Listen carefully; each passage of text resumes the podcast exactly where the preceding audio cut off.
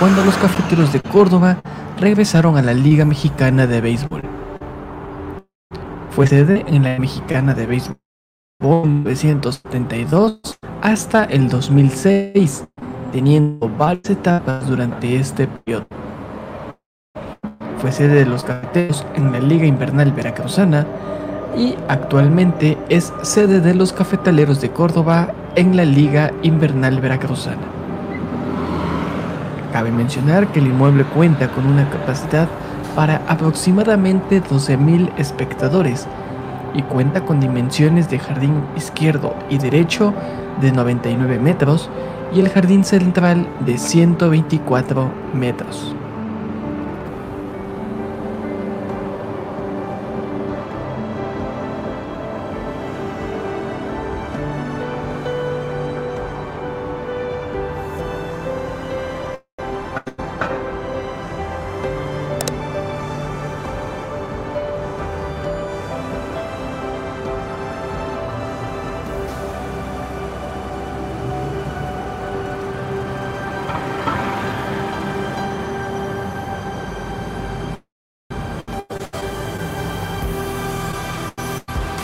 Los cafeteros de Córdoba. Hablar de los cafeteros de Córdoba, de que en la primera época participaron en la Liga Invernal Veracruzana, los cuales fueron fundados por Lázaro Penagos en el año de 1934. Y en 1935 se construyó el Parque de Pelota Roberto S. García. Y en 1939 fueron campeones siendo manager Lázaro Salazar y Penagos, una gran dupla. Para 1972, en una expansión de la Liga Mexicana, surgen los Cafeteros de Córdoba, con Chara Mansur Julián al frente, siendo su manager Mario Toche Peláez, único manejador en la historia que logró ser campeón con un equipo de su ciudad. Para que llegaran los cafeteros en 1972, se construyó el estadio Beisborama, y a los cafeteros. Lograron lo que nunca antes se había alcanzado y no se ha igualado, conquistar el campeonato con un equipo de expansión en su primera temporada.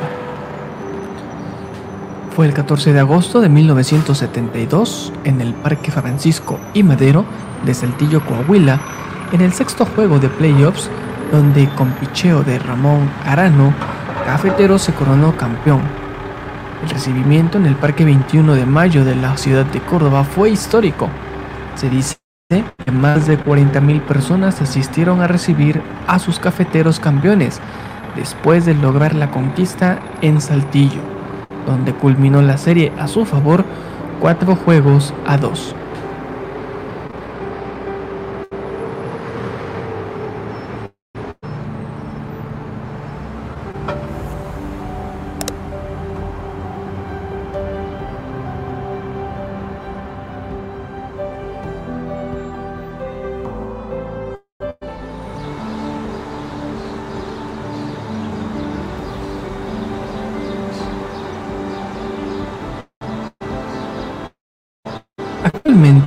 Alberga al equipo Cafetaleros de Córdoba, antes Cafeteros de Córdoba. A pesar de las condiciones del inmueble, sigue albergando ligas de béisbol importantes, como por ejemplo en el 2018 fue sede de la Liga Invernal Veracruzana, donde participaron equipos como Chileros de Lapa, Tobis de Acayucan, Cañeros de Úrsulo Galván, Rojos de Veracruz, Astros de Haltex, y Cafetales Córdoba.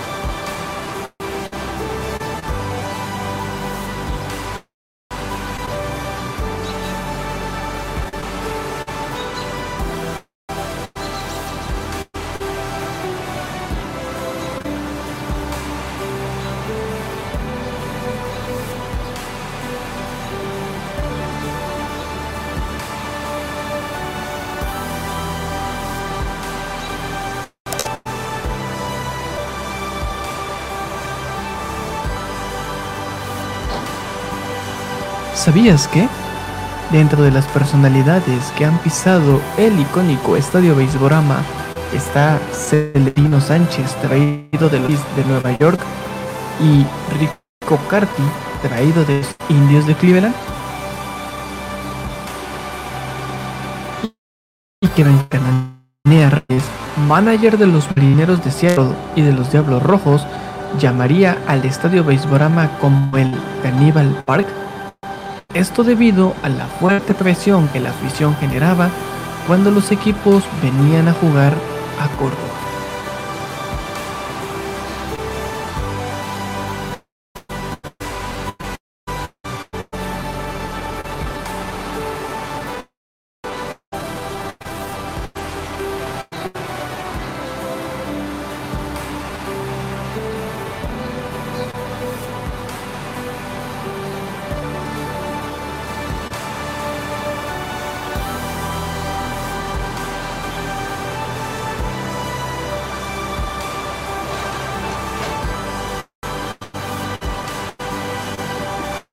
Dentro de este video te invitamos a suscribirte a nuestro canal, darle like y activar la campanita.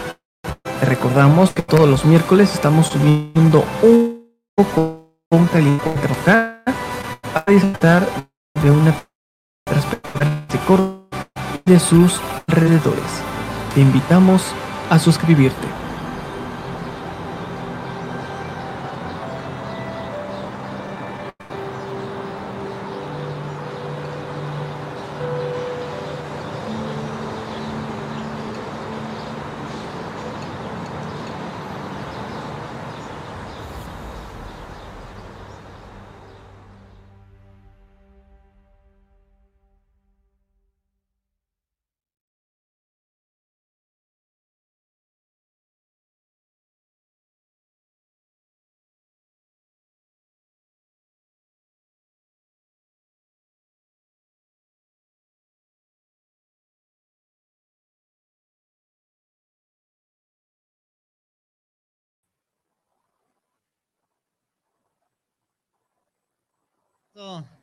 Muy buenas tardes, tengan todos ustedes. Hoy sábado 4 de marzo, eh, siendo la una con 43. Eh, acabamos de ver este video de la noticia que llega ahorita que se quiere rescatar el Beisborama, este, esta casa de los cafeteros de Córdoba, donde se han eh, dado varias batallas. Y tenemos también en compañía de nuestro buen amigo Juan Elías Cordero desde León, Guanajuato. Y también creo que ya por ahí escuché que se, se integra con nosotros también don Guillermo Cavazos de la Ciudad de México.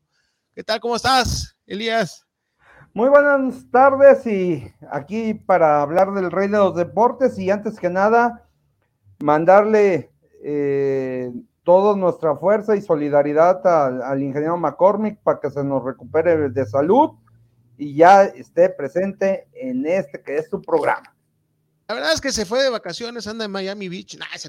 no, está, está tranquilo, bendito sea Dios, está eh, bien cuidado, bien atendido por los médicos del Instituto del Seguro Social. Este, y ya esperemos la próxima semana y este regreso aquí a su, en su programa, ¿no? Por lo menos ahorita vamos a, echarle la manopla y vamos a, conducir este programa con todo eh, eh, el, honor que me hacen de invitarme para poder este, cubrir aquí este gran lugar del ingeniero McCormick. Pues tenemos varias, varias noticias, mi estimado Juan. Varias, varias noticias. ¿Con cuál empezamos? varias noticias. Pues empezamos por el lado veracruzano para seguirle por, por esto de, del estadio Beisborama, ¿no? ¿Te parece?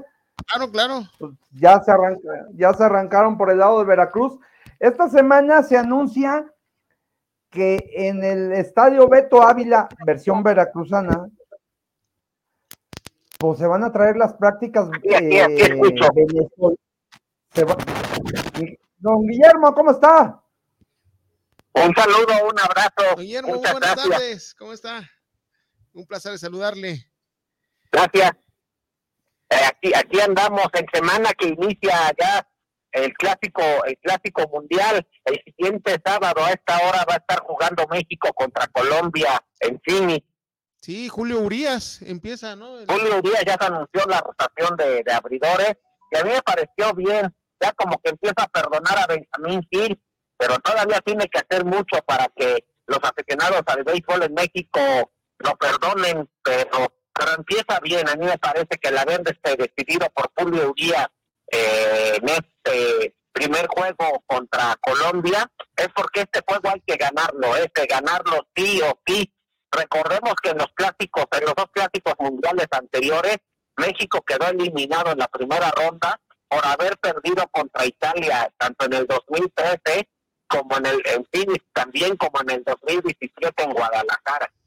Entonces, eh, eh, eh, estos, estos juegos, hay, este juego contra Colombia, que es el juego de debut, hay, hay que ganarlo y pues manda al, que se considera el mejor abridor de México para este juego. ¿Y cómo ve para el siguiente juego? Y, al día siguiente es el juego en la noche contra Estados Unidos. Patrick Sandoval. Y, el, y al abridor que anunció es al zurdo de México americano de Los Ángeles, a Patrick Sandoval, Patrick Sandoval un número 43 bueno, de los confiable y que ha tenido una eh, un inicio de su carrera exitoso, exitoso. Pero hay que ir paso a paso y hay que ir con todo a ganarle a Colombia el próximo sábado. Perfecto, perfecto. 11 de marzo, no se lo pierdan. Es eh, eh, México contra Colombia. Y como abridor, Julio Urias, este gran. Ahora, no hay que perder de vista que el plan de ligas puso eh, reglas casi de ligas pequeñas para los pitchers. No van a poder ir muy profundo en el juego porque tienen restricción de lanzamiento. Si tiene, si tiene una buena salida, si tiene,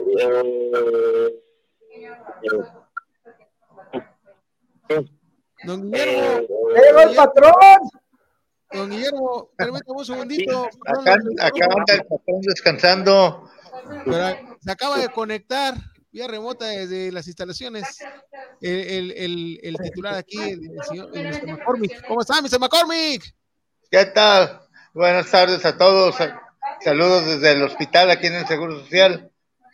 Para todos, todo lo mejor no, pues cuídese, Inge.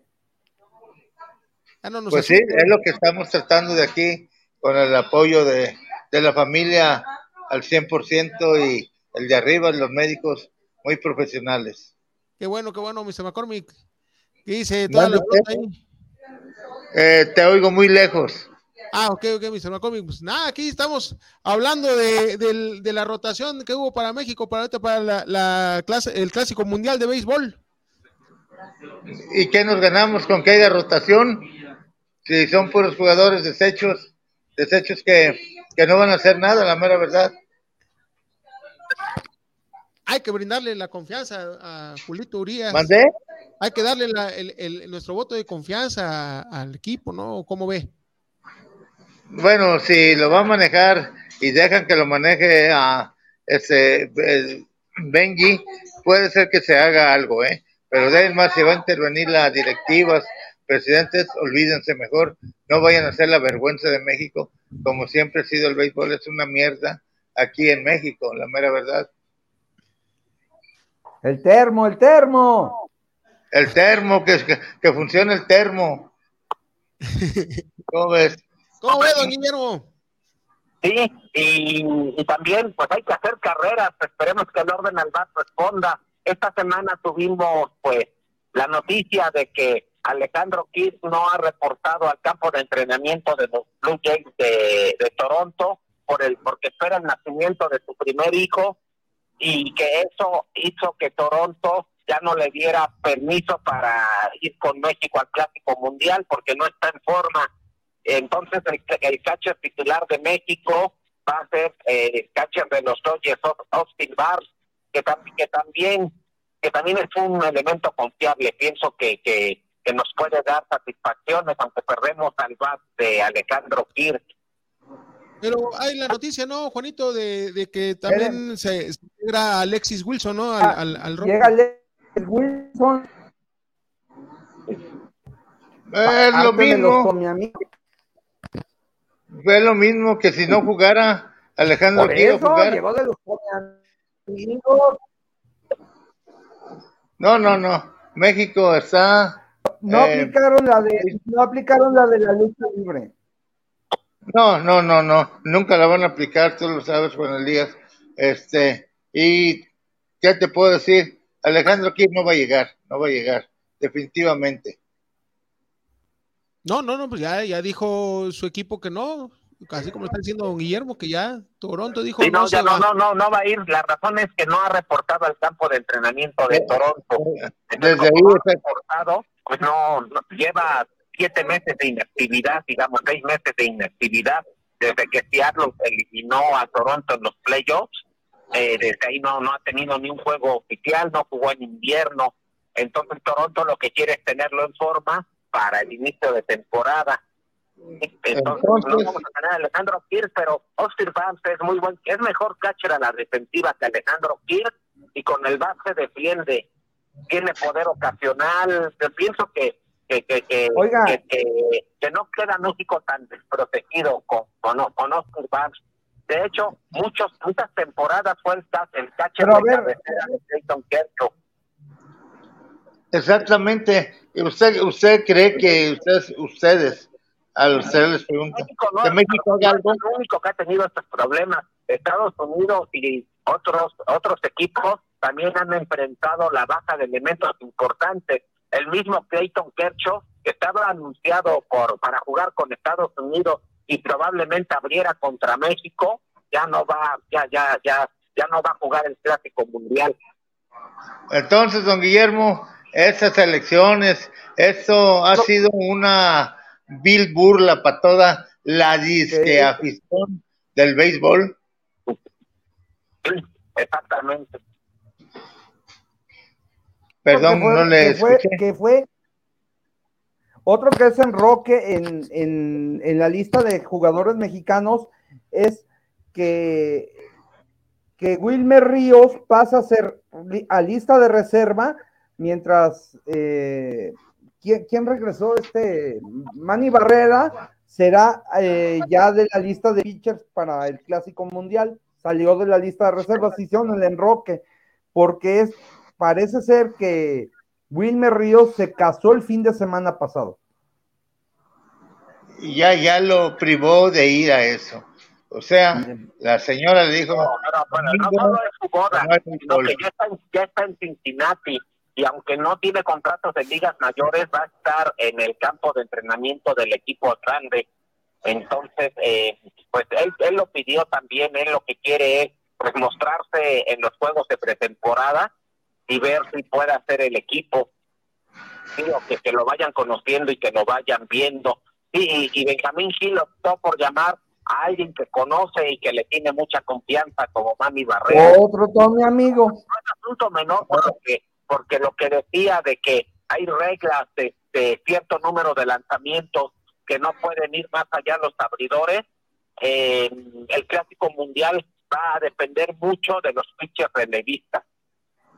Fíjese nomás, y los Manny también que están juegos, días. aunque el abridor tenga una buena salida, por esto de que los pitchers abridores y, y los mismos relevistas tienen restricción de número de lanzamientos. Sí, eso es malo, malo, que lo limiten a hacer su trabajo, pues si es un campeonato, no es eh, eh, un juego de exhibición, ¿sí? Ahora, referente, 65 lanzamientos. Ahora el 65 referente de de aquí en México, es una burla, son una gente zápatra, no lo podemos llamar de otro modo, a esos directivos de las ma- mariacheras del Guadalajara, ¿sí? No tienen dinero para pagar, según se han quejado muchos jugadores, eh, tienen el estadio como, perdón por la palabra, como un muladar, ¿sí? Un muladar que no, no hay aseo, no hay cuidado de los jardines, no hay cuidado de, de nada, de lo principal que hace falta en un estadio, ¿sí? Ah, pero los señores llegando en helicóptero y con un manager yucateco que la verdad no doy ni un peso por él. ¡Échale vampira! Eso es, ¿cómo ve mi ruso? A ver, una opinión de ustedes. En el papel, para mí, los favoritos deberían de ser México y Estados Unidos, aunque Canadá también lleva muy buen equipo, también con abridores de grandes ligas. Probablemente el pitcher abridor contra México sea Nick Pivetta, eh, que ese juego contra Canadá, si se da la lógica que México le gane a Colombia y al Reino Unido y pierda con Estados Unidos, ese juego contra Canadá puede decidir no por Edgar González en Guadalajara 2017. Que se sepa bien el reglamento y los criterios de desempate que México en el 2017 quedó eliminado porque Edgar González no se sabía el reglamento y quedó eliminado por el eh, eh, eh, Qualitative Team Balance, que es esta regla de cómo se sacan eh, el cociente entre carreras anotadas y recibidas por cada nueve, limpias por cada nueva entrada, y que fue lo que eliminó a México contra Venezuela en la mesa prácticamente en el escritorio se tuvieron que hacer los cálculos y eso hizo que, que Venezuela juega un juego de desempate con Italia y México quedara eliminado. Pues hay que Exactamente. Mandamos un para avisarle. Sí, que, que no ve, que se sepa el reglamento. Sí, que no, que no friegue. Aunque ese partido, eh, pues está eh, ahí para, para abrir, para abrir este José Urquidi, vaya, pues viene de ser campeón. Sí, y, eso significa que las carreras anotadas y recibidas sí cuentan en caso de empate. Entonces también es, eso hay que tenerlo en cuenta. Entonces hay que, hay que avisarle a, a en el standing. Son cinco equipos en el grupo. Estados Unidos, México, Colombia, Canadá y Reino Unido y de esos cinco equipos califican dos a cuartos de final, que para este grupo son en Miami. Eh, entonces, si califican dos de cinco, no, no hay que descartar la posibilidad que el segundo lugar pudiera terminar empatado entre varios equipos. Y ahí es donde viene lo que usted menciona del tema del desempate, ¿no? Del, del, del Team Quality Balance. Sí, que básicamente son las carreras anotadas por cada nueva entrada entre las carreras limpias recibidas por cada nueva entrada se saca un cociente y el número mayor de ese cociente es el que eh, el que queda mejor eh, posicionado o rompe el empate para avanzar a la siguiente ronda en caso de empate en juegos ganados y perdidos. Entonces, también tenemos entonces eh, contra Gran Bretaña un, un, partidazo que, digo, a mí sí se me hace medio raro que pongan a este novato a, a Taiwan Walker ahí para, para abrir. Sí, eh, Oye, pero, pero esa fórmula... Ha tenido buenas temporadas, tuvo buenas temporadas con los Mets, eh, uno de los abridores más experimentados que tiene México. Hecho los cuatro Oye, pero esa fórmula ya. y lo dejan contra Canadá en el, en el último juego del grupo y el que puede definir la calificación de México. Sea, dejan a, a, los que en el papel podrían ser los mejores, Julio y Urquidi, los dos sinaloenses, eh, uno de Culiacán, el otro de Mazatlán, contra, contra Colombia y Canadá. Pues vamos a tener unos partidazos 12 es el, 11 de marzo contra Colombia, 12 de marzo contra Estados Unidos, 14 de marzo contra Gran Bretaña y 15 de marzo contra Canadá. O sea, es así, sábado contra Colombia, próximo sábado, domingo contra Estados Unidos, eh, lunes descansa México, porque como son cinco equipos en el grupo diario, descansa uno, el martes contra el Reino Unido y el miércoles contra Canadá. Entonces, ya saben, hay que... Ahí lo que puedo decirles yo cambia el domingo 12 de marzo, el próximo domingo, el día que México juega contra Estados Unidos, cambia el horario en Estados Unidos, adelantan su reloj una hora, pero el único estado que no cambia de horario es Arizona, es donde juega México. Sí, juega, en Arizona. Hasta eso les pusieron servida a la mesa a los mexicanos, pero que gane el que quiera, yo no voy a ir a ver a esa bola de farsantes beisbolistas, la mera verdad ahí háganse bolas, están igual que los del Águila, los rojos del Veracruz, eh, pues, una bola de peloteros de, de Vasca. Permítame, mi ruso, antes de que Sí, porque me va a hablar y me va a tratar de lavar el coco y con, con lo que tengo aquí, ya me lo están lavando, pero ahí le va.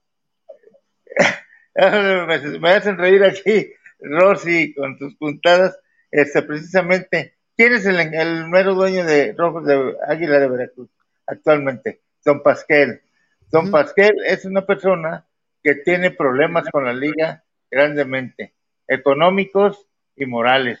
Si usted cree que debe de estar Veracruz en el béisbol, nunca más, la verdad, igualmente que la allá, aquí en Guadalajara, los mariachis de Jalisco deben desaparecer, ¿sí? La Liga Mexicana está tolerando cada día equipos de muy mala calidad, gente directivos que no aportan realmente nada, igualmente León no se diga, pero pues ahí apoyen ustedes y vamos a apoyar a los piratas mejor, está mejor y más honrado. ¿Qué les parece? Desgraciadamente, en todos los deportes, este, en nuestro país se ve el tema, o sea, eh, con el problema del fútbol mexicano, que son los, los, dueños de los equipos los que manejan la liga, que no nos, no nos hagamos tarugos, la Federación Mexicana de Fútbol no sirve para pura Mauser, sí, eh, ahorita don Santiago Baños, que ya se fue a la chingada, ahorita con el nombramiento de, de los nuevos, este señor que era el director del, del IMSS, que ahora es el, el, director de la Federación Mexicana de Fútbol, o sea, por fin, o sea, dígame. Eh, Entonces, ¿tú crees, ¿tú crees, Ruso, que sirve como directivo de béisbol? No, no, pues no, nunca, nunca van a servir. Pero lo tuvimos incluso también con, con, cuando se quiso hacer una liga de, de, de, básquetbol que resonó y estuvo muy padre. Y ahorita qué, el, el básquetbol también sí sigue estando por los suelos, por los manejos. Tenemos una jornada donde tenemos un chingo de, de, de desvío de, dinero y está la, este, la Federación de, Natación por los suelos, de gimnasia por los suelos. O sea, tenemos, el sistema deportivo de nuestro país está por los, o sea, la tristeza, la calle de la amargura en todos los rubros. Sí, yo, o sea, realmente aquí es lo que te digo, en el deporte México está hundido. Búsquenle por donde le busquen, ¿sí? Pero ahí síganle tolerando eso y yo sé que no vamos a cambiar el mundo del béisbol nosotros, pero podemos expresar lo que sentimos, ¿sí? Yo los dejo, sigan con el programa, me da gusto y, y, y se los agradezco mucho no, este, un apoyo, un gran apoyo. estamos asustando y nos vemos el próximo sábado aquí.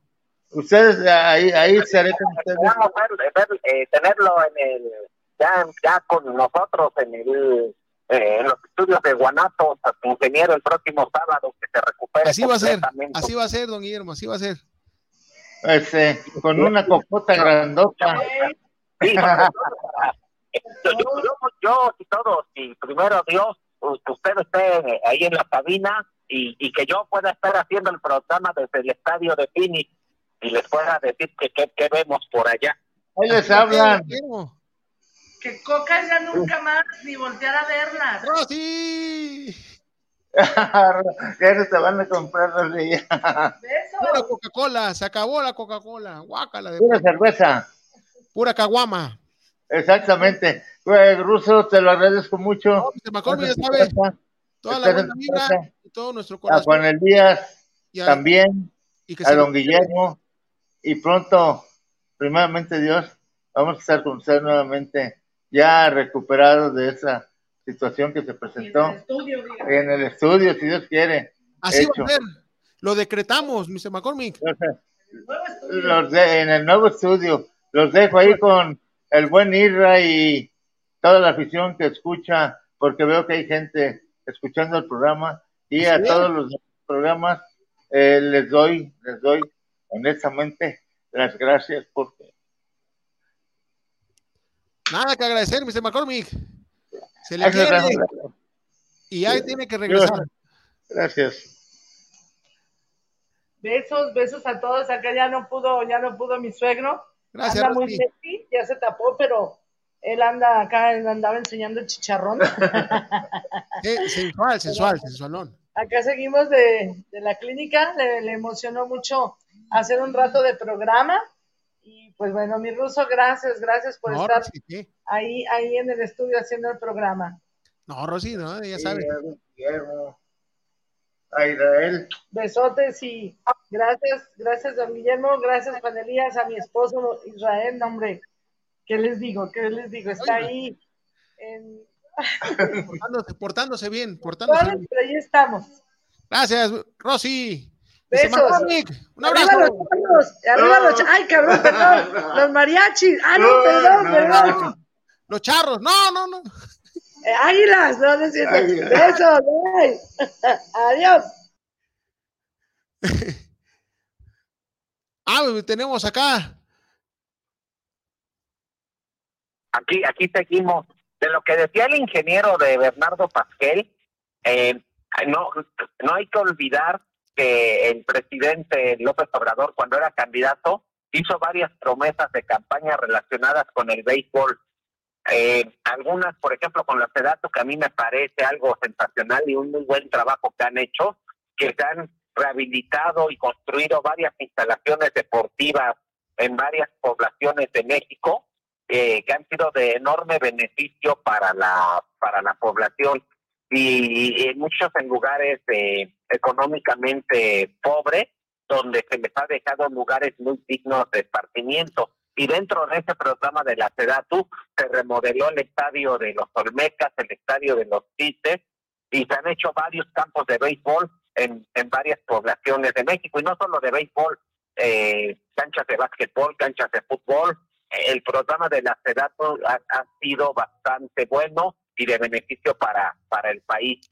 Otra promesa que hizo eh, en relación al, al, béisbol fue lo que primero fue, fue ProBase y que ahora se hizo un programa de bachillerato en el que se le ha invertido una buena cantidad de recursos públicos a, eh, a academias de béisbol, a jóvenes de bachillerato. Una de ellas la dirige Chito Ríos en Boca del Río, ahora que hablábamos de la boda de, de Wilmer. Y otra promesa de campaña eh, fue, de hecho, la, la compra de los estadios de los Naranjeros en Hermosillo y el Tomás Oros Gaitán en, en Obregón era para que en esos estadios se pusieran estas academias. Y otra promesa pues, fue Guillermo, tantito, ojalá y no se olviden del, del elefante blanco de aquí de Lagos de Moreno eh, también se pudo haber se pudo haber comprado aunque me parece que ese estadio ya es público y los Va, tú lo tienes cerquita, Juan Elías, está abandonado, pues, eh, sinceramente. El, estadio que se construyó es profeso para el teniente coronel, para que ahí fuera la sede de los del béisbol de los Juegos Panamericanos de Guadalajara 2011. ¿Y para lo único que sirvió? El auténtico y original panamericano. Sí, ni para la Liga Invernal Mexicana, que podría, Lagos de Moreno podría ser sede de la sucursal de los mariachis. Y es, y es, un, es un, un, estadio que yo tuve la, fortuna de visitar, que está precioso. Sí, se le metió buen dinero y está muy bonito y se puede ocupar para, para muchas cosas.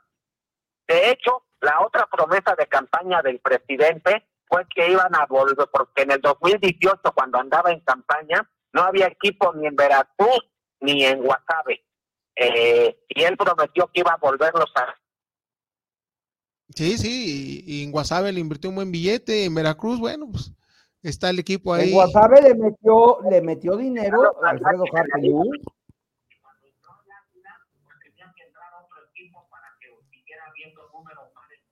Liga y el otro equipo que entró junto con el Águila fueron los mariachis.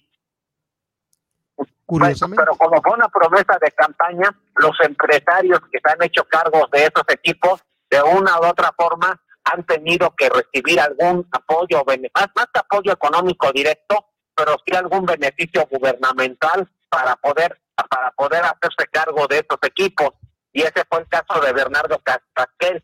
Pero lo que quería puntualizar es que el Águila volvió a la liga porque José Antonio Mansur ya se lo había llevado a, a Nuevo Laredo y a Laredo y volvió como una promesa de campaña y como parte de esa promesa de campaña es por lo que Bernardo Pasquel entró como dueño a la liga del Águila de Veracruz para poder cumplir la promesa de campaña del presidente. Yo le hubiera hecho el favor al presidente y me hubiera ido a Veracruz a dirigir ese equipo. Ah.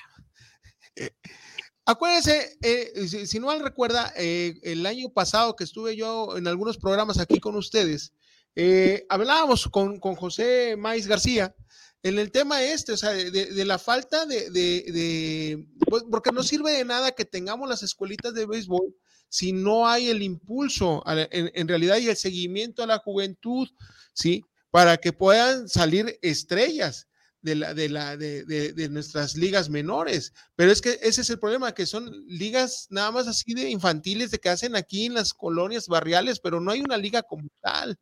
No hay un apoyo como tal y no hay una supervisión ni un seguimiento como tal. Exactamente, y esa es una de las razones por qué la mayoría de los peloteros salen de tres, cuatro estados de la República máximo, que son que son Sinaloa, Sonora, Baja California y Veracruz. Esos cuatro estados concentran más del 80% de los peloteros de Liga Mexicana y de los mexicanos en, en Estados Unidos. Juan Elías, ahí en Guanajuato hay que poner orden. No, mira, ahí te va. ¿Qué pasa? Ya esto lo hemos platicado muchas veces. Eh, las academias se cambiaron de béisbol a, bachillerato deportivo para ser maestros de educación física. Y hace rato hablaba don Guillermo de la fórmula que necesitaban por si hay empate. Creo que el muchacho que acaba de llegar, don Alexis López, es el único que le entiende a esa fórmula porque es más complicada que despejar una ecuación con dos incógnitas. Alexis, bienvenido seas aquí al programa, ¿cómo estás? Hola, muy buenas tardes a todos, ya un gusto poder estar aquí en el programa. ¿Qué dices, mi Alexis? ¿Cómo ves esto que comenta don Guillermo de la fórmula? Hay que mandarlo, tú échanos la mano y mándale un Twitter allá a don Gil, a don Benny Gil. Sí, fíjate que no alcancé la fórmula, pero la verdad es que, pues, lo que andaba comentando ahorita de todo esto, de, lo que se ha dado con, el gobierno actual, pues es importante lo que se ha dado. Sin embargo, pues también, como lo mencionabas tú, ahí es importante, mucho más allá de las ¿no? darles inicio a muchachos y oportunidades bueno, seguir avanzando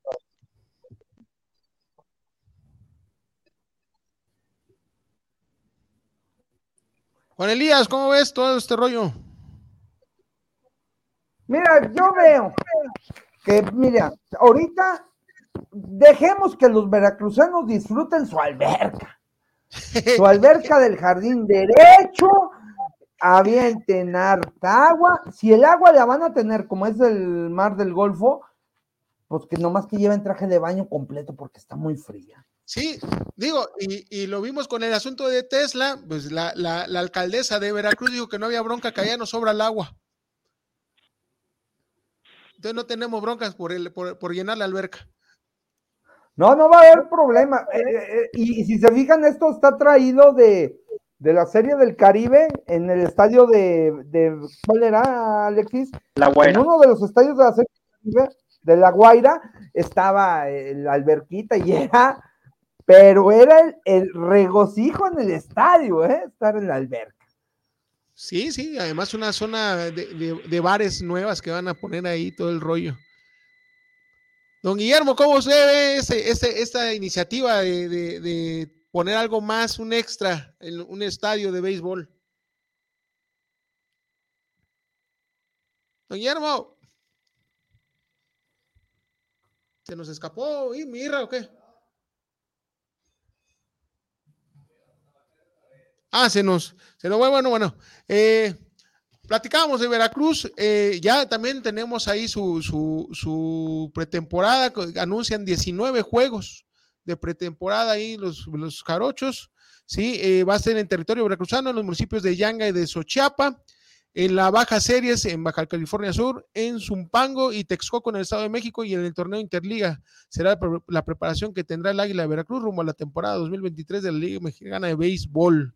Sí, esto lo anunció el, director del Águila de Veracruz, Héctor Finch. ¿Cómo ves, mi estimado Juan?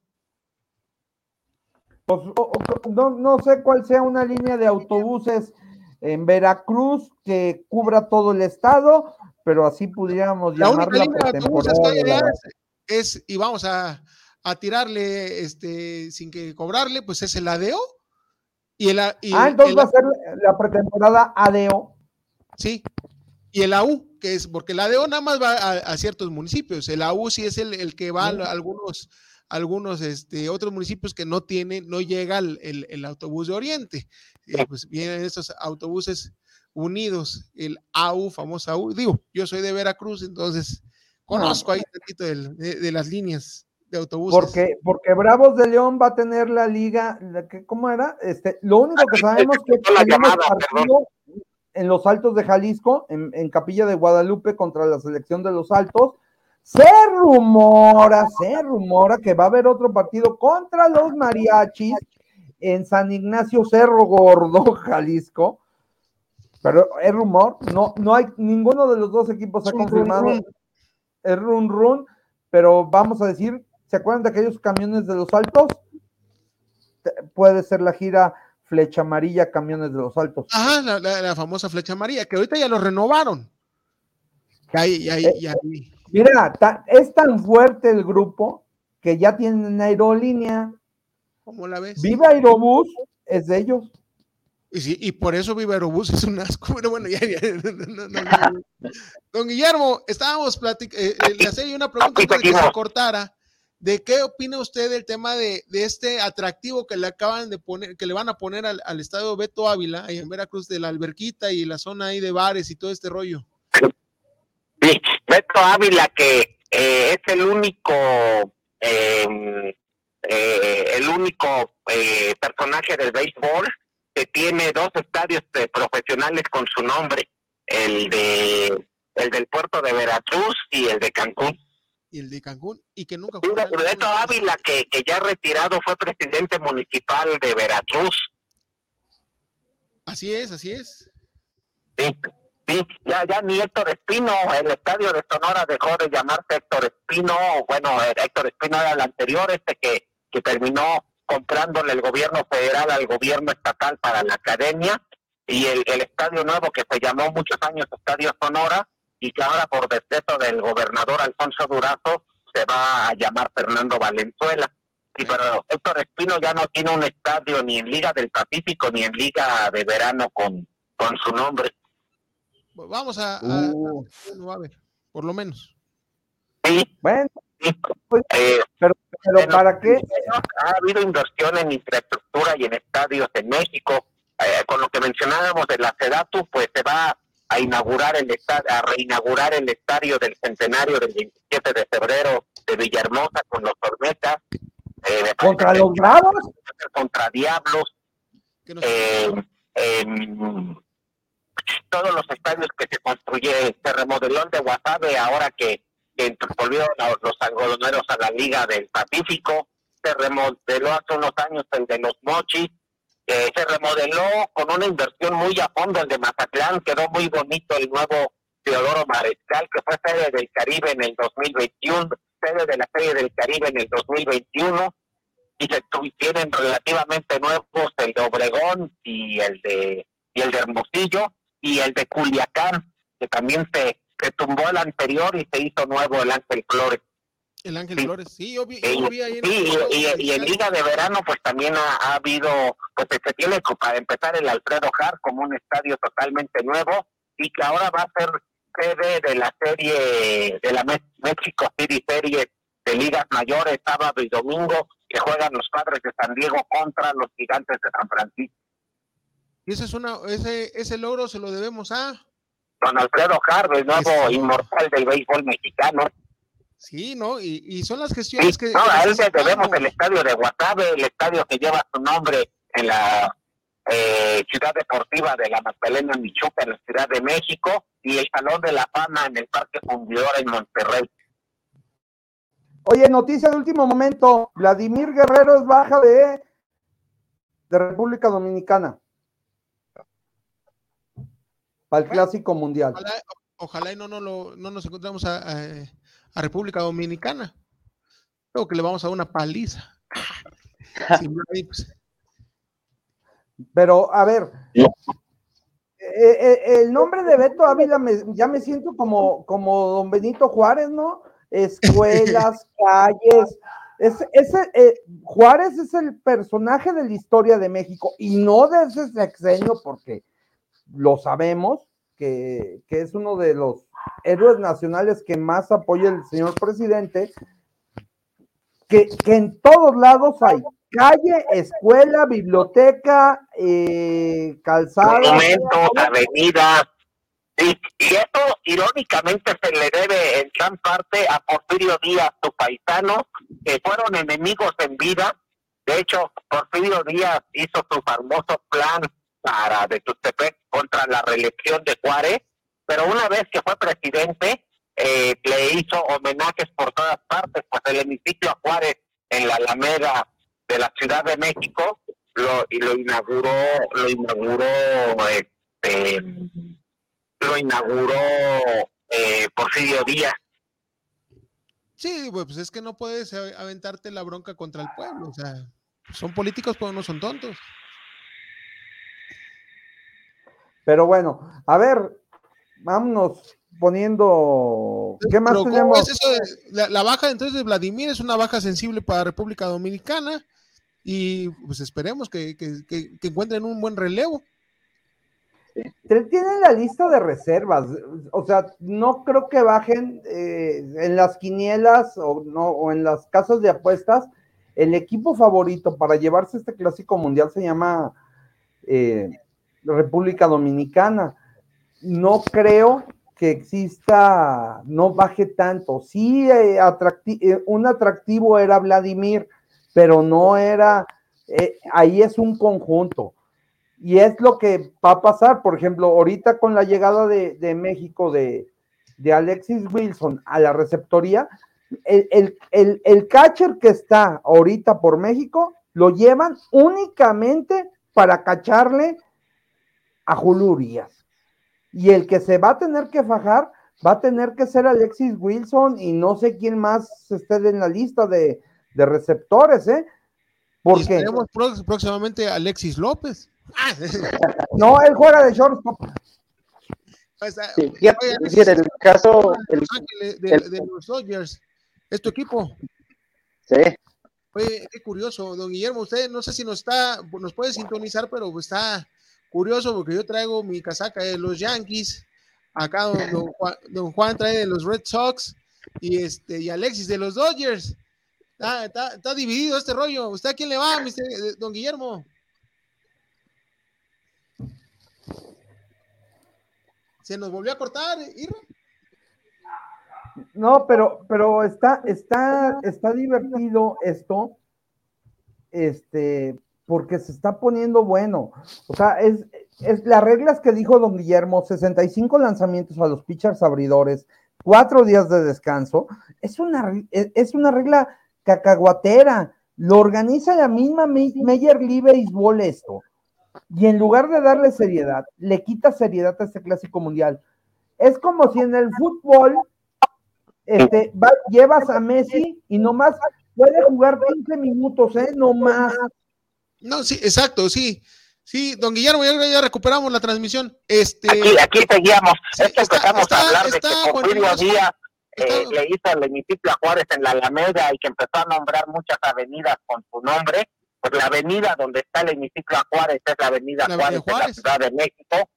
Este, sí, es lo, lo que más tiene. Y sí, yo estoy de acuerdo que lo que más hay en el béisbol es Beto Ávila. Así es. Sí, que no es menor, su otro fue el, el, el, único mexicano que ha logrado, el primer latinoamericano en ser champion bat en ligas mayores, y en la época en que solo se daba un campeonato de bateo por ambas ligas. Ahora hay champion bat de la liga americana y champion bat de la liga nacional. Sí, no, no fue, no fue un logro menor. En la temporada que los indios de Cleveland impusieron récord de victorias con 110 victorias, y llegaron a la Serie Mundial como, como super favoritos contra los gigantes de Nueva York. En ese entonces todavía no se mudaban a San Francisco y perdieron esa Serie Mundial de manera sorpresiva. Fue la Serie Mundial de la atrapada de Willie May en el jardín central de Polo Grounds, que era muy profundo, 430 pies tenía el jardín central, la barra del jardín central. Ahí hizo la atrapada Willie May. Y desde entonces los indios de Cleveland este, bueno, ganaron la Serie Mundial del 48, llegaron a esa del 54, no la ganaron y no la han vuelto a ganar.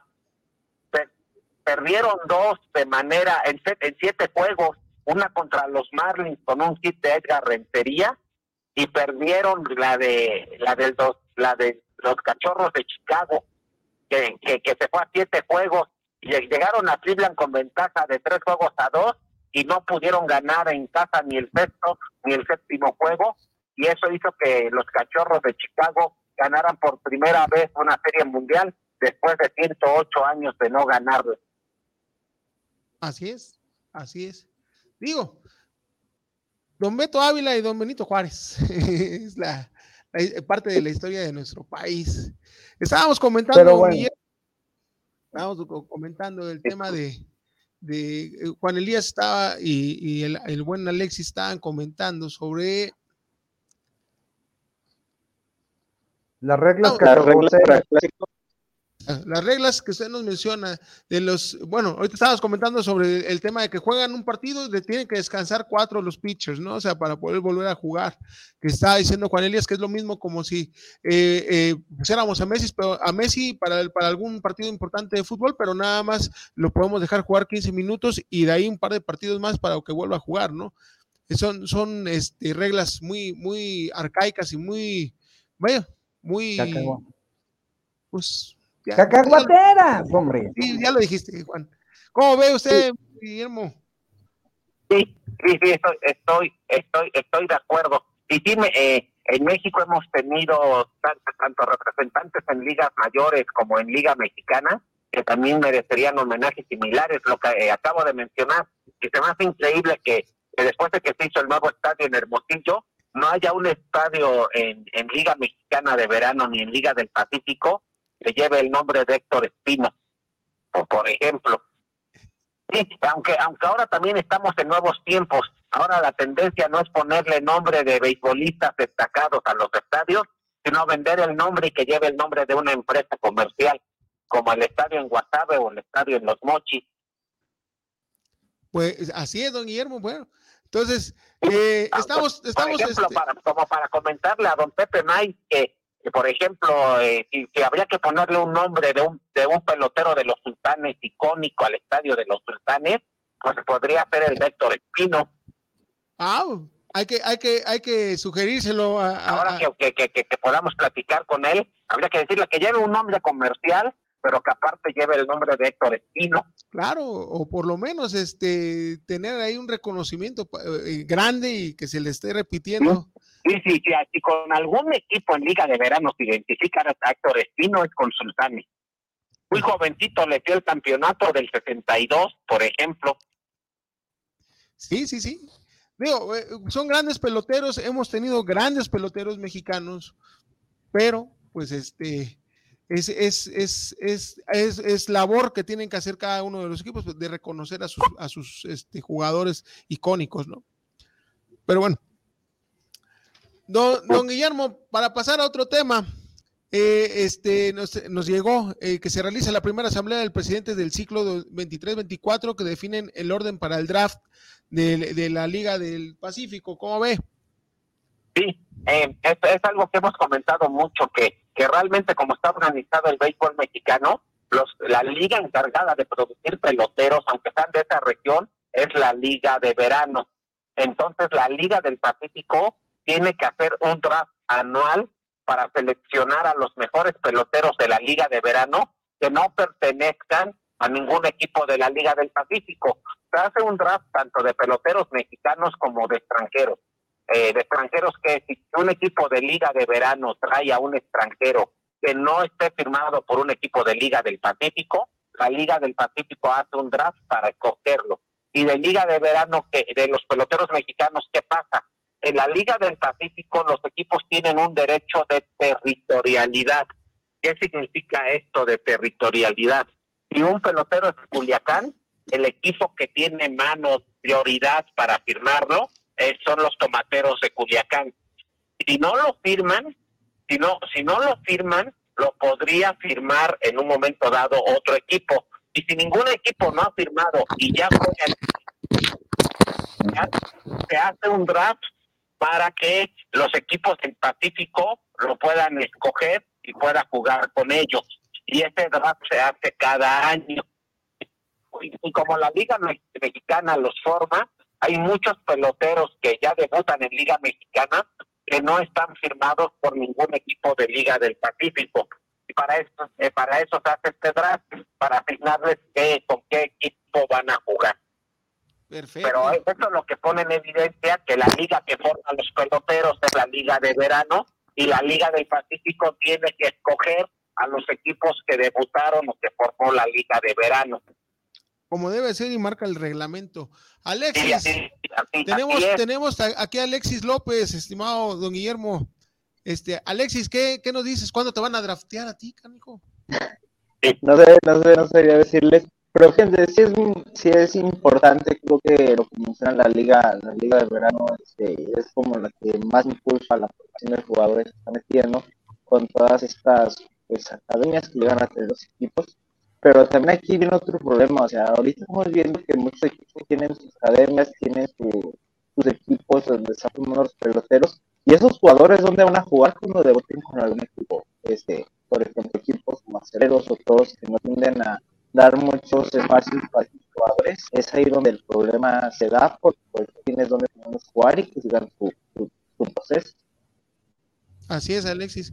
Juan, ¿cómo ves el draft de la Liga Mexicana del Pacífico? Mira, yo creo que, que, por ejemplo, esto del draft, eh, pues nomás es sortear a ver qué haga, a ver qué sale nuevo de la liga de verano, realmente, o sea, lo que dices, los formadores son los de verano, ¿dónde los vas a poner a jugar? Que lo que dice Alexis es real, que muchos jugadores van a las ligas regionales, a la liga del noreste, a la liga de Chihuahua, a la liga veracruzana, a la tabasqueña, porque los espacios en Liga Mexicana de, Béisbol, en lugar de formar a veces, prefieren traer al mexicoamericano, que es mexicano como sea, pero les, está, les sale más barato ya traer a gente formada que darles experiencia a los, a los, ¿qué vamos a decir? A los formados en territorio nacional. Y esa es una cuestión que nos está pasando. Lo vemos en el Clásico Mundial. Veamos la lista. ¿Cuántos, cuántos son formados aquí y cuántos son formados en, Estados Unidos? Yo me acuerdo cuando viví, viví en Mazatlán un rato, era la, la- la pelea que teníamos ahí en el trabajo porque éramos, eh, el- yo era el único que era fuera de, de- de- de la zona del noreste, pues eran, eran varios ingenieros que eran de, de sinaloenses y otros que eran sonorenses, entonces era la batalla. Aunque hasta que yo llegué les dije, bueno, pues para mí la liga, la liga de- mexicana de béisbol es mejor que la del Pacífico, puta. Se armó el rollo, ¿no? Se armó el desbarajuste porque pues ellos dicen que la Liga Mexicana del Pacífico es la mejor, pero es que el problema está en que también la Liga Mexicana del Pacífico alberga a todos los jugadores que, este, de las grandes ligas que se pueden traer que no quieren dejar de jugar. ¿O no, don Guillermo? Don Guillermo. Ese, ese era el, el- el gran problema que, que hay, es el gran problema de seguir eh, siendo medinchistas, mi estimado Juan, mi estimado Alexis, ¿sí? De, de- de que, y es lo que yo comentaba, que no hay un seguimiento tal cual a los deportistas mexicanos en todos los rubros. Sí, Sí, don Guillermo. Ah, perdón, sí. Ah, algo, antes de que se nos olvide, eh, me parece importante que, porque se nos quedó en el tintero, eh, eh, las reglas básicas del Clásico Mundial, para que ahora que empiece nos quede muy claro a todos cómo se juega y la- la- la- las reglas básicas. Eh, es un torneo con 20 equipos. eh, eh, esos 20 equipos, algunos tuvieron que jugar una fase de clasificación previa, por eso va el Reino Unido. Eh, de estos 20 equipos se dividen en, cuatro grupos de cinco equipos. Eh, empiezan primero a dos, dos grupos son en Oriente, que son en Japón, en, en Tokio, se va a jugar en el Tokyo Dome, y en, en Taiwán. Eh, los otros dos grupos en, en el continente americano, uno es el de México, que se juega en Phoenix, y el otro grupo es en Miami, que es casi como el grupo de la Serie del Caribe, porque ahí van a estar eh, Dominicana, Puerto Rico. em, después de, estos cinco, de estos cuatro grupos de cinco equipos, califican eh, a la siguiente ronda, califican dos países por eh, cada grupo.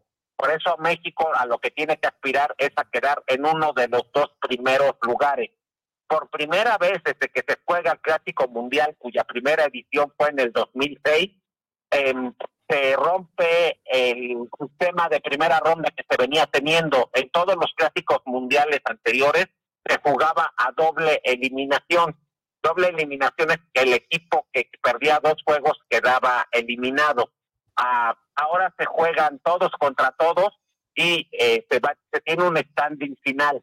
Avanzan a los cuartos de final los equipos que queden en, en los dos primeros lugares. Si hay empate en el standing, en ganados y perdidos, el primer criterio de desempate es juegos entre ellos.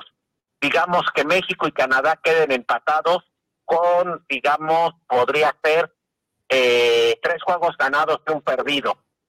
El que calificaría sería el, este, el equipo que este, el equipo que calificaría sería el que este, el que eh, haya ganado el juego entre ellos. El problema que como pasó en Guadalajara en el 2017, el problema eh, se presentaría si dos o más equipos, si tres equipos quedan empatados, como pasó en Guadalajara en, eh, con México, Italia y Venezuela. Si quedan empatados tres equipos, el primer criterio de desempate vuelve a ser juegos entre ellos. O sea, si de esos que digamos queden empatados con dos ganados y dos perdidos, si quedan empatados con dos ganados y dos perdidos, eh, eh juegos entre ellos, podría, digamos que queden empatados Canadá, México y Colombia, y que queden empatados dos ganados, dos perdidos. El primer criterio es juegos entre ellos. Si, por ejemplo, México le ganó en ese ejemplo que estamos poniendo a, Canadá y a Colombia, México sería el equipo que avanzaría porque le habría ganado a los dos equipos que están en el, eh, empatados. Pero si entre ellos, los juegos entre ellos eh, marcan empate, digamos que entre ellos todos quedaron un ganado o un perdido, eh, lo que sigue es, lo que tiene carreras, ¿no? Es el que aplicar el team quality balance aplicar este cociente entre oh. carreras eh, anotadas por cada nueva entrada, entre carreras limpias recibidas por cada nueve entradas. Y ahí el equipo que tenga un mejor team quality balance es el equipo que avanzaría a la, a la siguiente ronda. Ahora, ¿cómo se juega la siguiente ronda? Ya tenemos a los dos primeros lugares del grupo aplicando los criterios de desempate se juega casi como mundial de fútbol. Acá avanzan ocho equipos, dos por grupo. Tenemos ocho equipos de los cuatro grupos. Entonces, del grupo de México van a avanzar dos. Digamos que sean México y Estados Unidos. Esos pasan a los cuartos de final que se van a jugar a partir del 17 de marzo en Miami. México, si avanza, va a tener que viajar, eh, eh, va a tener que, que viajar de Phoenix a, a Miami y digamos que avancen México y Estados Unidos. Ahí jugarían los cuartos de final contra los dos que avancen del grupo de Miami. Digamos que fueran Dominicana y Puerto Rico. Entonces, segundo lugar del grupo de México jugaría contra el primer lugar del grupo de Dominicana. Y el primer lugar del grupo de Dominicana jugaría contra el segundo lugar del grupo de México suponiendo que en el grupo de México avancen en ese orden Estados Unidos y México, y en el grupo de Dominicana avancen Dominicana y Puerto Rico. México jugaría un juego de cuartos de final contra el primer lugar del grupo de Dominicana, digamos que fuera Dominicana, un cuartos de final, un juego de cuartos de final sería México-Dominicana, y el otro, en el ejemplo que estamos poniendo, sería Estados Unidos-Puerto Rico ambos juegos serían en Miami y serían como en el fútbol, eliminación directa. Sería el famoso quinto juego que no ha llegado México en el fútbol. Si México ganara su juego de cuartos de final, avanzaría a la semifinal, que también es un juego de eliminación directa, y el ganador de la semifinal ya avanza a la final. Juan Elías nos dice, esta edición del Clásico Mundial. No, que mejor un voladito, que en lugar de la fórmula esa del Queen, quién sabe qué balance. Un voladito. Entonces son, son, son como mundial de fútbol. A partir de la segunda fase ya no hay grupos como en clásico mundial pasado, sino que son, son cuartos de semifinal semifinal y final, y todos juegos de eliminación directa. Perfecto, don Guillermo, pues terminamos ahí con el asunto de, la Serie Mundial. Nada más vamos a recordar, Colombia, México, 11 de marzo, 12.30 del día. Eh, México, Estados Unidos. Abre, abre, abre, el domingo es en la, en la noche, me parece que es a las, de la a las 7 de la noche. Hora local de, hora local de Phoenix. Hora local de, de Phoenix. ser alrededor de las 6 de la tarde, hora de México. Acá de nosotros, sí. A las 8 de la noche, hora de México. 8 horas de la noche, hora de México, es México, Estados Unidos, 12 de marzo, donde el abre Patrick, de México en este juego es Patrick Sandoval. Patrick Sandoval. De ahí es el día, El lunes, el lunes descansa México. Descansamos. Y el martes, el martes vuelve a jugar igual a, las, temprano. igual a la misma hora, a la- es en la Sí, noche. temprano porque eh, diario hay dos juegos y el juego nocturno es el de Estados Unidos. O sea, México siempre juega en el primer juego temprano, excepto el día que el domingo que juega contra Estados Unidos. Los otros tres juegos, como no juega contra Estados Unidos, No, juega temprano. pero don Guillermo está marcado aquí, estoy eh, en la, en la página Y de y está Canadá marcado también. que el juego del 14 es en la noche también y ya el juego El de del Canadá. 15 es al mediodía. al mediodía. Sí, Porque entonces, descansa Estados el, el Unidos. 14, el 14 es el de Reino Unido. Sí, el de Gran Bretaña Ah. este, es a las 7 a las 7 de la noche eh, y creo que es Es 8 que descansa Estados Unidos ese día. Entonces, eh, ese día Estados Unidos va a jugar temprano. Descansa. No, es que no, Descansa, no, no, Estados ese Unidos. Día, ese día descansa, Descansa Estados, Estados Unidos. Unidos. Por eso juega en la noche México, porque ese, ese día descansa Estados Unidos.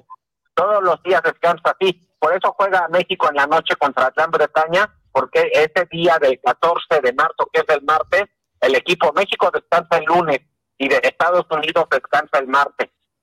Perfecto. Así es. Bueno, Pero- no se pierda la serie de, Pero de- oigan, de esa béisbol. fue- a ver, a- a- algún día, Alexis, a ver si, si, si, si se prepara así como la ecuación, aquellos pizarrones de fórmula matemática para que nos expliquen esa quick balance, quién sabe qué cosa, porque es más enredoso que un hilo que agarra un gato. No, Es- Eso, es- eso es más enredoso que nada, el quick, quién sabe qué balance. Pero, no, no, es, es- es- yo creo que es de los enredos más, de las fórmulas matemáticas más complicadas del béisbol. Perfecto. Luego, ¿qué más tenemos? Esta, esta semana Tenemos- también ya, Lo que me ya mencionaba la... Bueno, este, está la presentación de Mark Wede- Wedemeyer, que es el nuevo manager de los Araperos. ¿Cómo ve, Guillermo? los taraperos que, eh, la zona norte desde hace unos tres temporadas, un poquito antes de la pandemia, digamos, tiene tres claros favoritos, que son los equipos que más dinero le meten a la liga, no solo en la zona norte, que son eh, Monterrey, eh, Monclova y Tijuana, junto con Diablos y, y Yucatán, podemos decir que son los cinco grandes de la época actual de la liga mexicana. Entonces, partiendo que tenemos tres claros favoritos que son, que están en un nivel, digamos, por el dinero que invierten, que son eh, Tijuana, Monclova y, Monterrey, eh, tenemos abajo, eh, eh, un escalón abajo a otro grupo de tres, cuatro equipos que aspiran, califican seis con este sistema de competencia, nueve equipos por zona y califican seis a, los playoffs. Bueno, tenemos tres que ya podemos darle su lugar apartado en los playoffs. Eh, y, y en ese escaloncito abajo están los tecolotes de Nuevo Laredo que tuvieron una muy buena temporada en el 2022. Están los araperos de Saltillo, digamos, y tratando de arañar, estar en ese escaloncito abajo, a- a Laguna que le ha invertido buen dinero también, eh, y Aguascalientes. Los mariachis los dejamos aparte porque tuvieron una temporada sorpresiva en su año de debut en la liga con Benjamín Gil de manager, pero el año pasado dieron un enorme paso hacia atrás. Y, y por lo que se ve, no van a poder salir del lugar donde están en esta temporada. Ento- Entonces, pues eh, esto lo digo porque pues Zaraperos calificando seis equipos, pues sí considera, sí se considera que son un equipo de playoffs calificando seis. Si se calificaran cuatro, batallarían mucho, pero, pero Saltillo tiene que aspirar a por lo menos entrar a playoffs y, y a pelear en playoffs Y, y no tienen un equipo malo, tienen un equipo competitivo y con un poquito de inversión po- po- podrían po- podrían estar estar estar peleando. Pues bueno, ya Oiga, tenés- inversión tienen, inversión sí le mete. Aquí la cuestión es que primero se pongan de acuerdo hacia adentro, porque pareciera que ser que eso fue lo que afectó el año pasado a Zaraperos de Saltillo.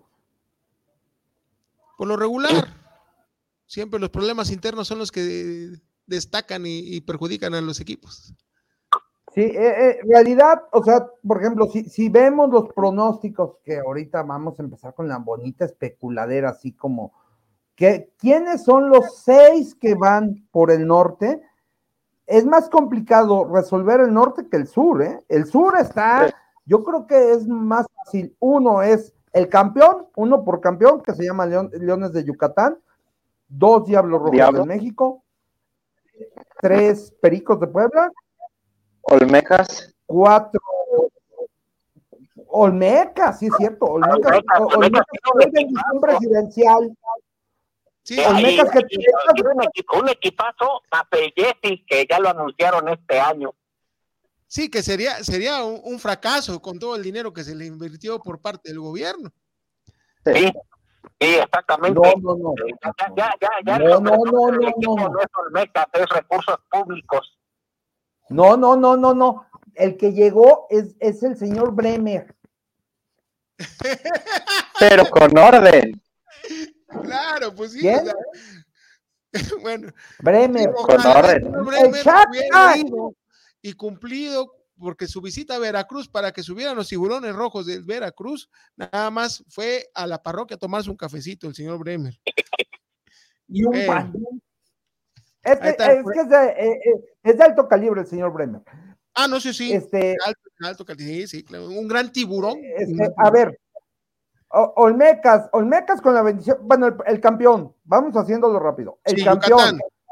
Diablo, Olme- Diablo, Olmecas. la bendición presidencial, Olmecas. Pericos, Tigres, Pericos de Tigres, Puebla. Tigres que calladito, calladito, pero ahí, ahí siempre ahí están metidos en el holgorio. ¿Y qué te gusta? ¿El Pericos. Campeche? Y, en- y entre Guerreros de Oaxaca, Veracruz lleva un poquito más de mano que Guerreros de Oaxaca. Y luego Piratas, y luego ya allá abajo, pi- eh, allá abajo es un, es un, es la guerra, abajo, pero más abajo, pero abajo es Guerreros de Oaxaca, que es academia, los piratas que ahora sí ya van a tener estadio, el Nelson Barrera Romeñón, eh, que Pero por que cierto, lo que me platicaron es que está, está bien a ver, quemado el pasto, que está piratas. Sí, amarillo, un que está amarillo el, el- el campo, Sí, Y por último- y, y- la verdad, como comentaba el, el don Guillermo, es acá arriba, ¿no? O sea, pues obviamente s- sabemos que Monterrey, ¿qué, qué más?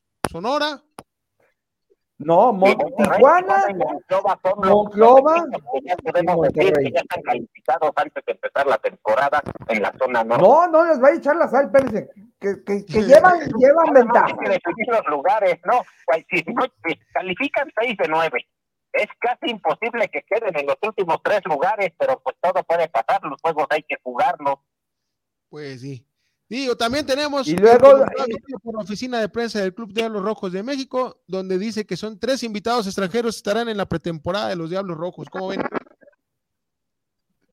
pues ya es- Bueno, es Castro, de, invitados 22 años, que- de 28 años, que viene de los Bravos de Atlanta, es Manzanero y por ahí, este, de los Cardenales de San Luis, ¿quién más, quién más, quién más? Carlos Castro, es Pavel Manzanero y, ay, cabrón, se me fue el otro. ¿Tendrás el dato, don Guillermo, de quiénes son los tres extranjeros invitados que dice? Ahorita, eh, ahorita, lo- ahorita los sacamos. Los, los diablos, eh, su enorme deuda, digamos, su coco, es ah, eh, poder, con Yuca- poder, con, poder con Yucatán en playoff. Eso, eso es lo que, es- esto es el enorme reto de Diablos. Ya son tres temporadas seguidas que Yucatán lo elimina.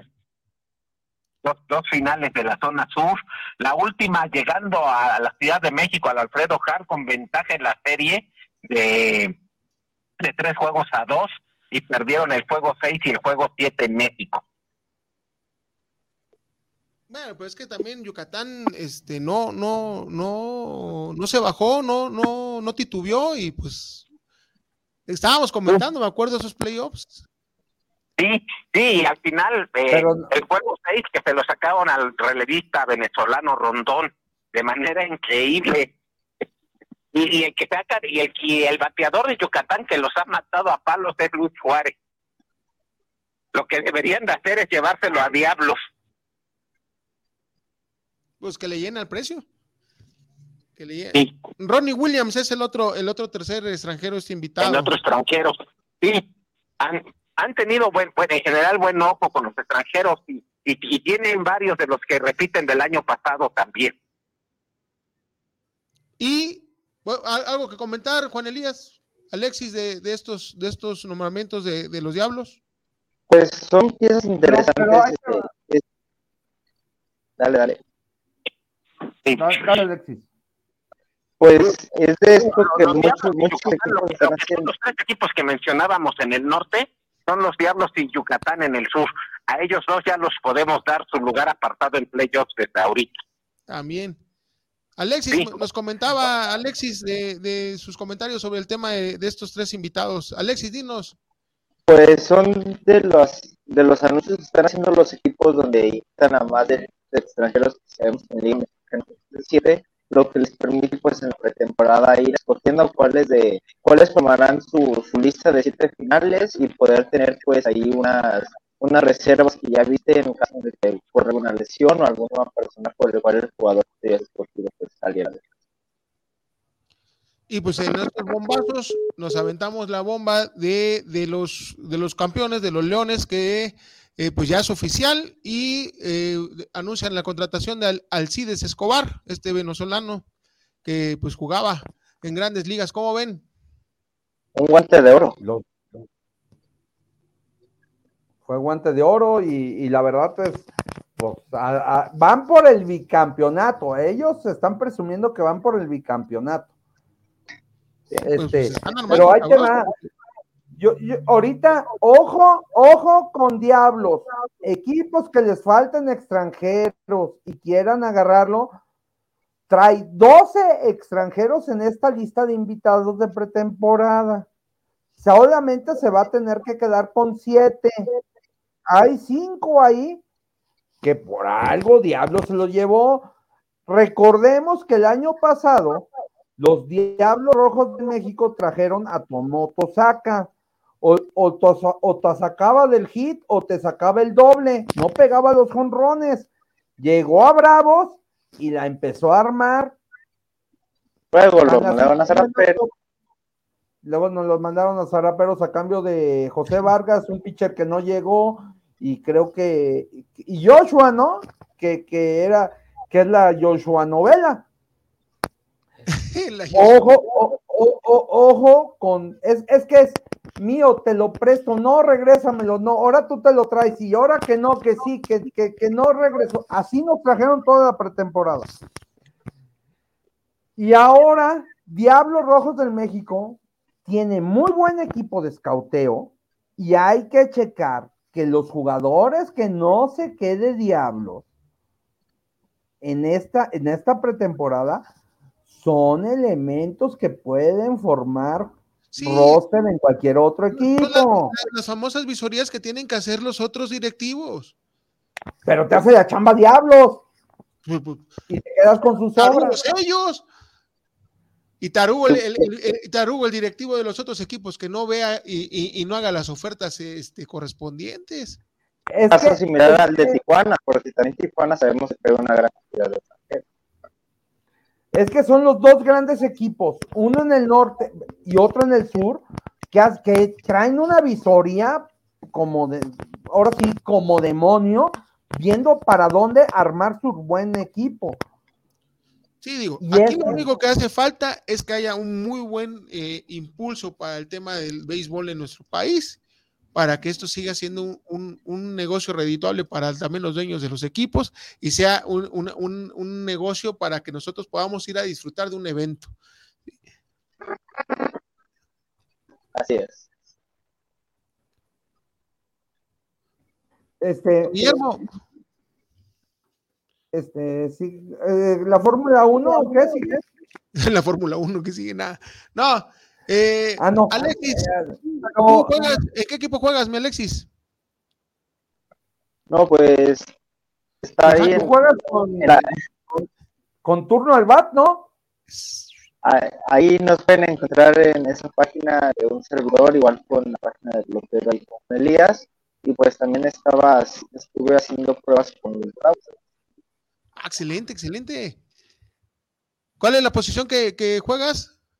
En los jardines, Ah, jardinerazo.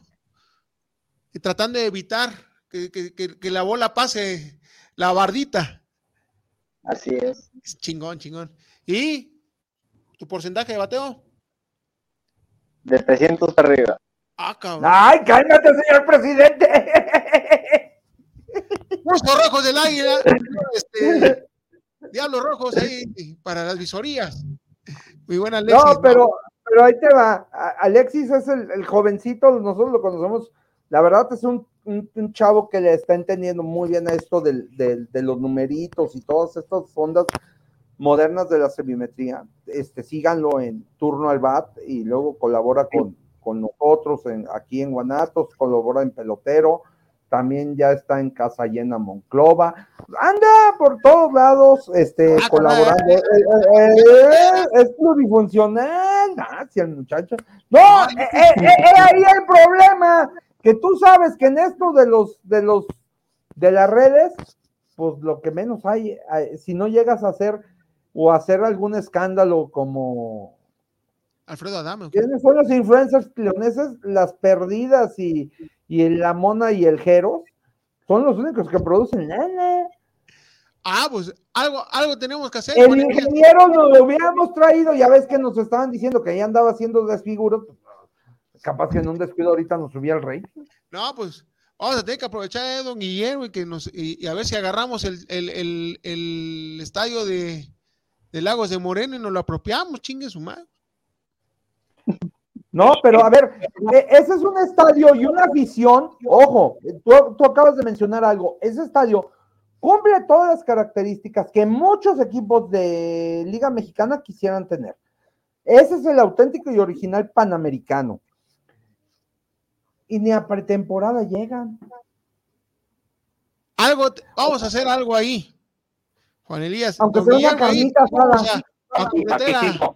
A, a al- al señor Mais, aunque no esté, eh, a ver si nos apoya para traer aquí una, una No, filial. pero los mariachis pudieran hacer pretemporada fácilmente en Lagos de Moreno. ¿eh? Y generar una raíz con este equipo porque sabemos que no, no, no tienen mucha afición. Sí, pero, pero si, si llegamos a con los mariachis, Juan Elías, Alexis, don Guillermo, pues no vamos a tener el apoyo de Guanatos. Pero mira, a ver, una pretemporada, imagínate un triangular y, y es y, y están a menos de 50 kilómetros, no, de a menos de 100 kilómetros, este, rieleros bravos, y que bajaran los, los, los, los, mariachis, y si quisiéramos traer algo más el año que entra, pues los conquistadores. Imagínate, se- sería muy interesante un cuadrangular en De Lagos de equipos de la Moreno región. con equipos de la región. Sí, no, y además sería, sería muy interesante para poder, una, promover el béisbol en, en- este, ya más fuerte en, en la zona, porque pues bueno, aquí nada más es, es por temporaditas y sinceramente eh, tienen que hacer 20 mil malabares para que la gente vaya a, lo- a- a llenar los estadios. Sí, Es que tienen, es que tiene, por ejemplo, el Estadio Panamericano de Guadalajara eh, tiene un problema. Y, y yo que estoy de fuera, si he ido cuatro o cinco veces, es complicadísimo llegar. No te queda así como que dijeras, estás sobre la López Mateos o sobre la Vallarta, sino es, métete y allí la callecita. sí, sí, sí, sí, sí, no es, eh, la, la ubicación es complicada. estacionamiento. Luego, el estacionamiento es complicado, aunque ya pusieron el de la Procuraduría, pero te cuesta estacionarte lo mismo o más que una entrada. Sí, y además pues están ahí a un ladito los corruptos de la fiscalía, perdón. Sí, se me tuvo, lo No, tenía te- que- eh, eh, está, está- que está bien cuidado tu carro. No, pero digo, es, es importante impulsar el, el deporte y, y tenemos jóvenes promesas como Alexis y así un montón que desgraciadamente eh, ya cuando quieren brincar al, al- al siguiente renglón es donde se topan con los, con los chingadazos. Pero bueno, pues vámonos, porque ya llegaron los, los tornillos o no. Mira, nos seguimos tú. Aquí está chido esto. Pues nos seguimos. No, pues yo tengo un compromiso. Inges, ma. Juan Elías, pues me quedo con Alexis, pues es lo de menos. Bueno, ahí nos vemos. Juan Elías, un placer. eh, este, estamos en contacto. Muchas gracias. Don Guillermo ya no se, se- se volvió a cortar, ¿va? Don Guillermo, miren, ahí les va. Para entender, es más fácil esto, jugar rayuela o, o- o voladito, que, que la- que la fórmula que dice don Guillermo, porque hasta de nombre tiene complicada. Eh, hasta el pinche no me tiene complicado. No, pero, pero sí, la verdad es que esperemos que la- a la selección le vaya bien. Bravos arranca, este, todo mundo arranca pretemporada dentro de semana y media, creo. Este, esperemos que a la selección le vaya bien. Que ya no haya más bajas, cuídenlos en algodoncitos y por favor que se recupere el ingeniero McCormick. Muchas gracias, Juan Elías. Sí, sí, toda la buena vibra para el ingeniero y, pa- y para que se recupere el próximo sábado ya esté aquí sentado compartiendo con nosotros. Pues Alexis, un placer también, mi hermanazo. Están las, las notas muy canijas. Está, eh, tenemos también acá los movimientos de, de los mariachis, que es el cambio definitivo de Cristian Ibarra y Kevin Zamudio a los guerreros de Oaxaca. Y se desprendió también de Juan Carlos Camacho, el catcher, y Gonzalo Ochoa y Oliver Cepeda. O sea, de por sí los mariachis andan las calmadas y todavía se de- se están deshaciendo de, de- de- de su equipo. Está cabrón. Sí, está, está difícil cuando, pues creo que Mariachis después de esa primera temporada las cosas no le ido del todo bien. También no es que cuenten con mucho apoyo de su afición, siempre ese estadio en Zapopan se ve de media capacidad hacia abajo, muchas veces se ve muy desolado y pues también pues ha quedado en la temporada pasada y pues parece que está pinta para lo mismo. Eh, pues ese, ese es el, el, el, el- pan nuestro de cada día en todos los chingados equipos donde es negocio y donde primero viene- prevalecen los intereses económicos. Que es el problema. Entonces, ¿ya, ¿ya se volvió a conectar, don Guillermo? Perfecto. Don Guillermo, Pues, saludos, nos escuchamos el otro sábado con el ingeniero en la cabina y nosotros desde Phoenix. así va a ser. Ah, desde Phoenix, don, don Guillermo se, va, se nos va a Phoenix a seguir la... la es del, del 8 al 21 de marzo, ¿no? La serie mundial. Sí, em- empieza el primer juego de México es el sábado, es 11 y la final es el, el martes 21 en Miami. Empiezan el día 8 con los juegos de la, del grupo A, Sí. ¿no? Es- Es, es- este, es- esperemos que Benjamín sí- sí se equivoque y tenga su mejor actuación como manager de un equipo mexicano. esperemos, esperemos, el Ben- buen Benji, pues, pues bueno, pues ha llevado a varios equipos a, a- a coronarse. Sí, sí, que, que, que, que, que, que piense que está con los tomateros y dirija bien. Esperemos, esperemos. Eh, es- Saludos, nos escuchamos el otro sábado. don, don Guillermo, muchísimas gracias. Un placer volver a, a compartir los micrófonos con usted. Un abrazo, saludos, muchas gracias. Muchas, muchas gracias, don Guillermo. Y buen viaje, buen, buen, buen viaje. Decime, Alexis. Entonces, pues bueno, vamos despidiendo el programa. ¿Alguna otra, algún otro comentario que quieras eh, eh, expresarme, Alexis? Un poco menos de 50 días para el arranque de la liga, donde tendremos este, la inauguración aquí en León, en el juego inaugural de toda la liga, donde se encuentran los Leones, los actuales los Bravos. Pues, también ya las pretemporadas de los equipos ya arrancando, unos con camp, y pues vamos preparándonos para, para lo que va a ser un verano lleno de béisbol, donde pues, ya primero el Caribe, ahora sigue el luego viene luego ya es lo que tenemos más cerca y pues un buen año, un buen espectáculo que se le. Sí, y esperemos, esperemos que, que, haya más impulso para todo el, eh, todas las nuevas, las nuevas generaciones que se vienen eh, y, que, y que les guste el deporte. Acuérdense que el deporte es, eh, nos aleja de todas las malas mañas y malas influencias que puedan haber por ahí. Sí, acuérdense que el deporte es, este, es, es básico también para tener una buena salud, etc, etc, y un buen nivel de vida. Alexis, yo te felicito, sinceramente, no tenía el gusto de conocerte, sí, espero seguir en contacto contigo. Ah, este, me gustaría seguir en contacto contigo para poder eh, seguir tu trayectoria, mi estimado Alexis. Y ya veo que también te gusta este tema del, del, del, de la comunicación. Qué chingón, qué chingón. Este, Alexis, tienes toda la razón. Espero que sea un excelente, una, una excelente temporada. Sí, eh, sabemos, como lo dijo Mr. McCormick, que este, pues está manejado con las patas nuestra, nuestros deportes y esperemos que no, que, que, que esto vaya trascendiendo y vaya viendo esas modificaciones en pro del deporte. Así es. Alexis, pues Irra, yo creo que pues despedimos el programa. Muchísimas gracias, Alexis. Muchísimas gracias. Muchas eh, gracias. Mandamos un abrazote a, a, al ingeniero Antonio McCormick. Esperemos ya el próximo sábado de regreso. Sí, muchísimas gracias a don Guillermo Cavazos, a Alexis López, a Juan Elías Cordero, desde que nos, eh, nos acompañan desde León, Guanajuato. Sí, ahí mochese con una chamarrita. y muchísimas gracias por seguirnos. Nos, nos seguimos con el siguiente eh, programa que es los tornillos filosóficos, ¿va? Sí, y sigan la programación de Guanatos FM. No se pierdan el programa de hoy a las nueve de la noche, que es Forma y Fondo, sí, con su camarada acá, el ruso Maldonado. Entonces, nueve de la noche nos volvemos a, ver en el programa Forma y Fondo. Tenemos noticiones, tenemos el tema que está sucediendo en Tamaulipas, el tema de los soldados que acribillaron a unos jóvenes que ahora ya se le ha dado vuelta a la, a nota esa. Tenemos, eh, eh, tenemos su vergazo, tenemos su vergazo, para el, el, tema de la gente local y que nos sigue enchoferiando ando los días jueves a las 4 de la tarde. Tenemos ahí una nota interesante y tenemos eh, una embarradita de, de, de, de la, los diputados de Morena allá en la Ciudad de México.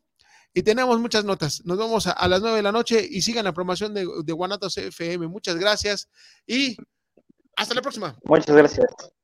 Gracias, Alexis.